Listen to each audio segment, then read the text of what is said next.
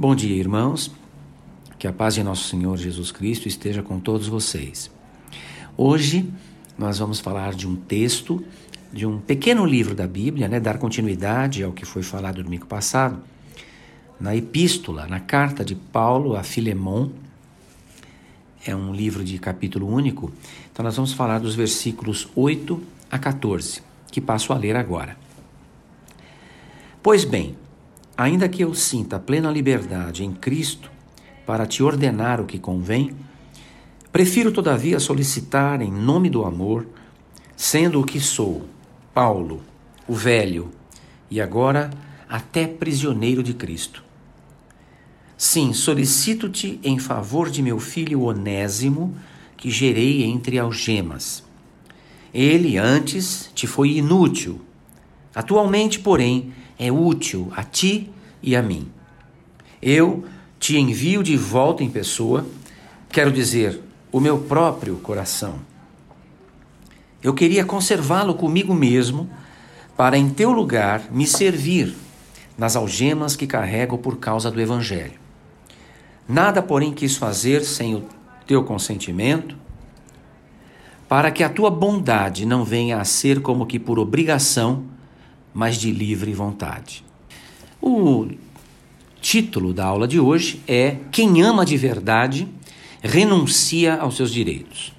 É muito interessante, lendo esse texto, nós podemos, ah, eh, de um modo muito eh, amplo, entender que é um texto que fala basicamente de liberdade. Não é?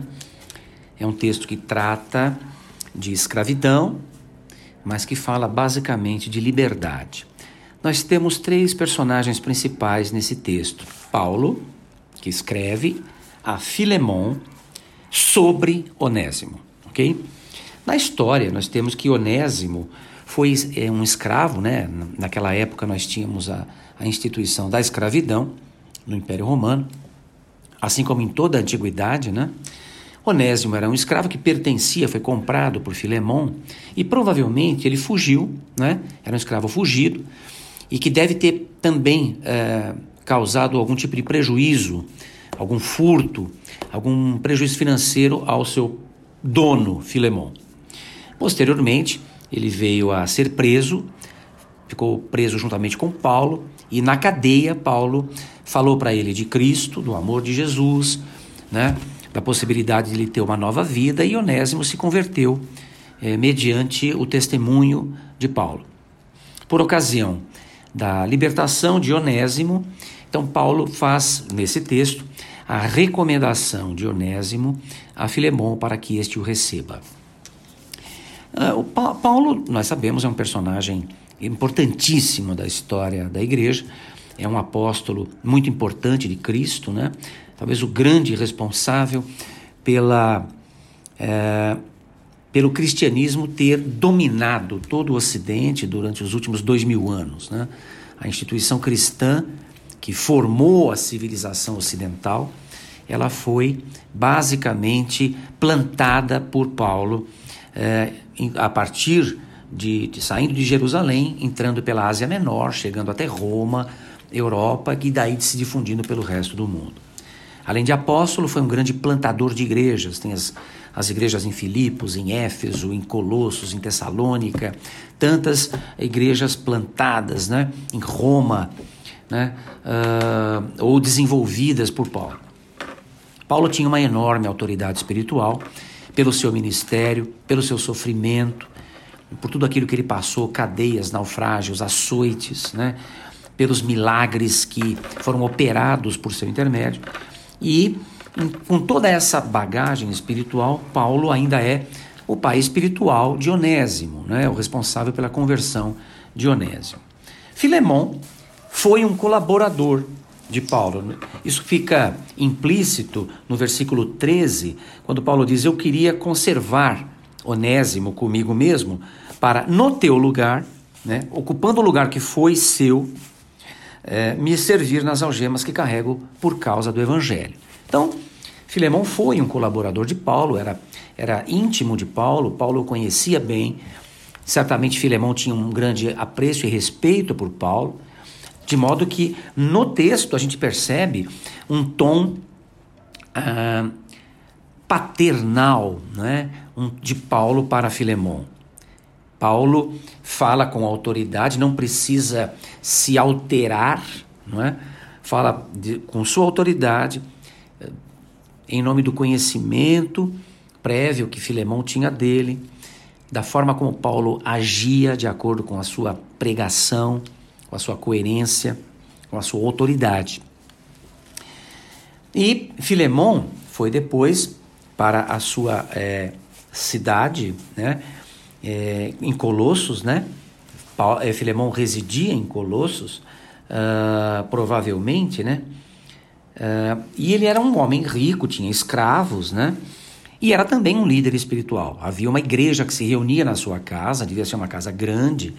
Era uma pessoa de influência na sociedade de Colossos e tinha escravos. Né? Apenas as pessoas mais ricas tinham escravos. Eventualmente, uma pessoa não tão rica poderia ter um ou dois escravos, mas é, o dono de escravos em grande quantidade, realmente isso passa a ideia de alguém de posse.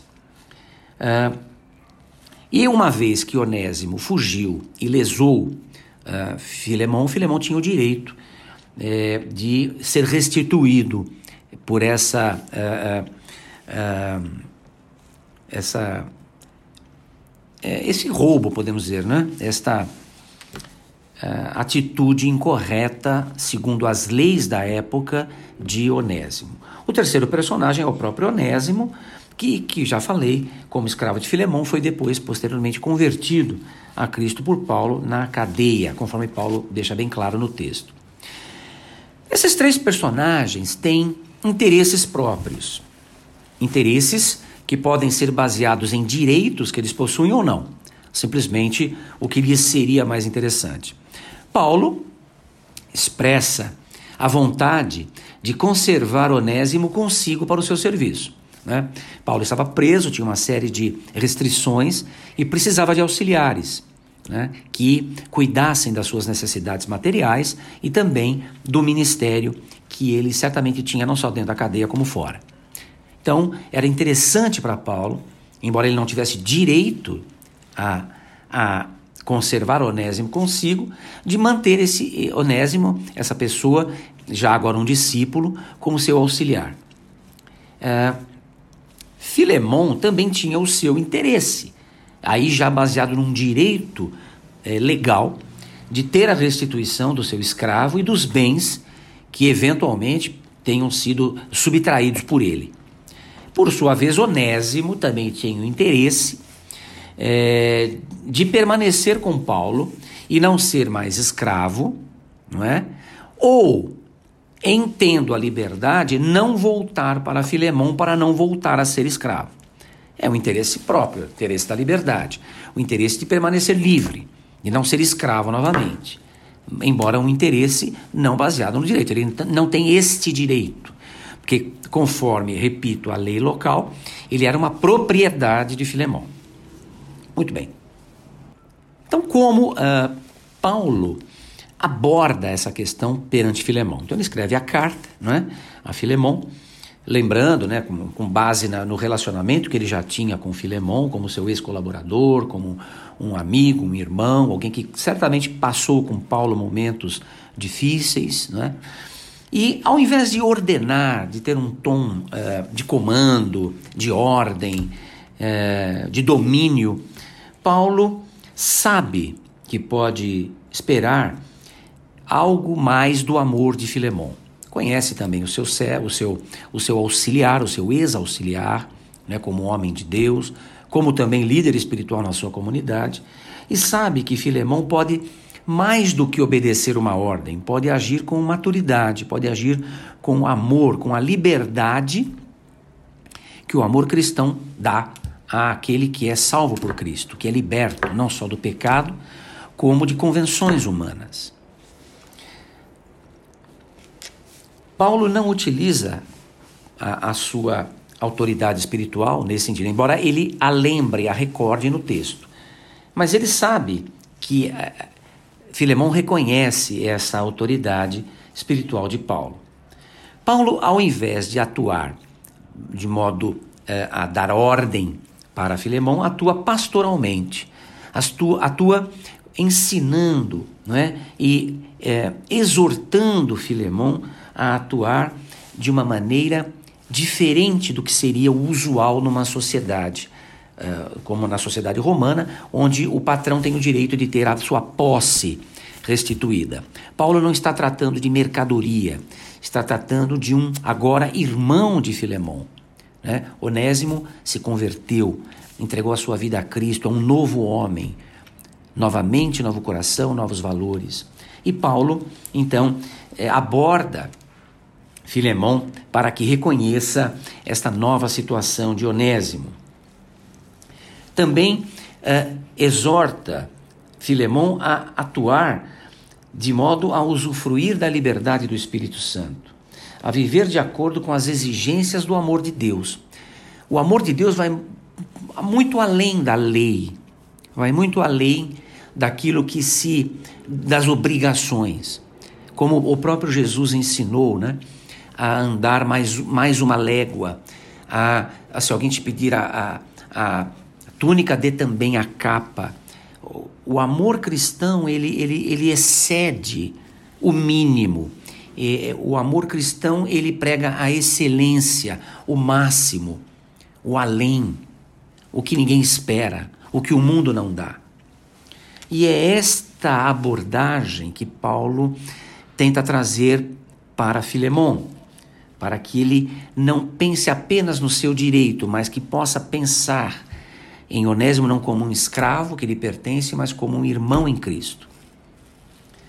Portanto, o amor e não a obrigação é o que deve caracterizar o crente e a igreja, como nós podemos ler lá em João 13, 35. Eu passo a ler agora esse versículo, João 13, 35, que diz: Nisto conhecerão todos que sois meus discípulos, se tiverdes amor uns aos outros. Então, esse amor que une os irmãos, os cristãos, é que fará Cristo conhecido do mundo.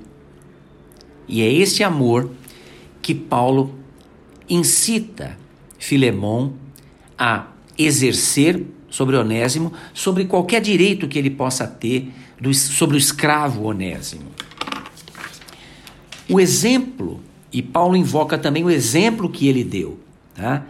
de pôr de lado os seus interesses e age no interesse de Filemão. Paulo, nesse texto, está dizendo: olha, eu poderia ficar quieto aqui e manter o Onésimo ao meu serviço. Eu estou precisando muito de auxiliar. Mas é, eu não vou fazer isso. Eu vou abrir mão do meu interesse e enviar Onésimo a você para que você possa também, seguindo o meu exemplo, abrir mão do seu interesse e atuar de modo gracioso, amoroso sobre a vida de Onésimo.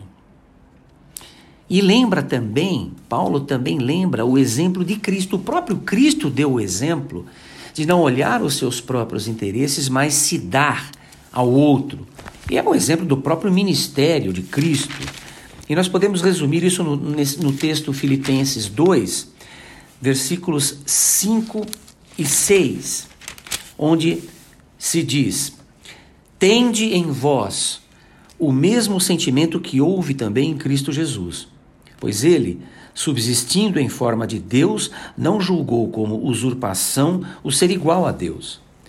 Indo para o versículo 7, antes a si mesmo se esvaziou, assumindo a forma de servo, tornando-se em semelhança de homens e reconhecido em figura humana, a si mesmo se humilhou, no versículo 8, tornando-se obediente até a morte e morte de cruz. O próprio Cristo deu exemplo de não buscar o seu direito, e ninguém mais do que Cristo tem direitos sobre tudo e todos, sobre a vida e sobre a morte. Mas Jesus não não olhou o seu direito, mas se esvaziou, se entregou, deu a própria vida por amor de todos nós. O exemplo de Cristo, o exemplo de Paulo servirão para que Filemão exerça também esse papel gracioso e amoroso para com seu irmão. Podemos ver aqui no texto o objetivo de Paulo, né, pastoral, de edificar a igreja, aqui por meio das vidas de Filemão e Dionésimo. Paulo ministrou ah, ah, o evangelho na vida de Onésimo, resgatou-o mediante Cristo eh, da, da, das trevas, não é? o orientou, certamente o discipulou e o, e o encaminhou de volta para que ele pudesse é, restituir o prejuízo, a perda que ele deu a Filemon. Ok? E esse trabalho de Paulo com Onésimo, que era o seu filho espiritual, né, mas que também agora era irmão espiritual de Filemon, Paulo fez com Onésimo. Onésimo tinha lesado Filemon, como nós já falamos, e agora era um novo homem, tá? Fora inútil no passado a Filemon, como diz o texto, mas agora pode ser útil a Filemon, como está sendo útil a Paulo na prisão. Uh, Onésimo também precisa acertar a sua vida com quem ele lesou, com Filemon. Precisa do perdão de Filemon. Então ele também precisa se humilhar e pedir o perdão e restituir aquilo que ele tinha roubado do seu irmão e não mais dono, Filemon. Está disposto Onésimo a restituí-lo. Precisa voltar, abrir mão de sua liberdade, de seu interesse e se acertar com Filemon.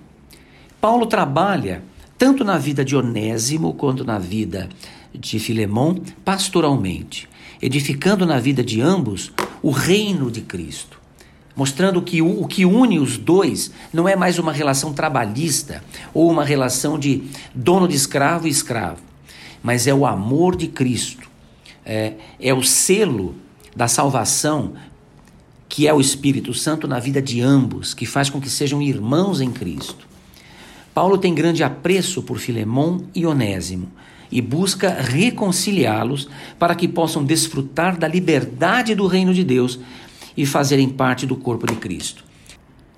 Como podemos ler, para finalizar, o texto de Gálatas 3, é, versículo 28, onde lemos: Dessarte não pode haver judeu nem grego, nem escravo nem liberto nem homem nem mulher, porque todos vós sois um em Cristo Jesus. Esta é a grande lição que Paulo estava dando tanto para Filemão e Onésimo, uma nova vida, uma nova relação entre eles para uh, edificação deles e da, e da, e da, e da igreja eh, onde eles faziam parte.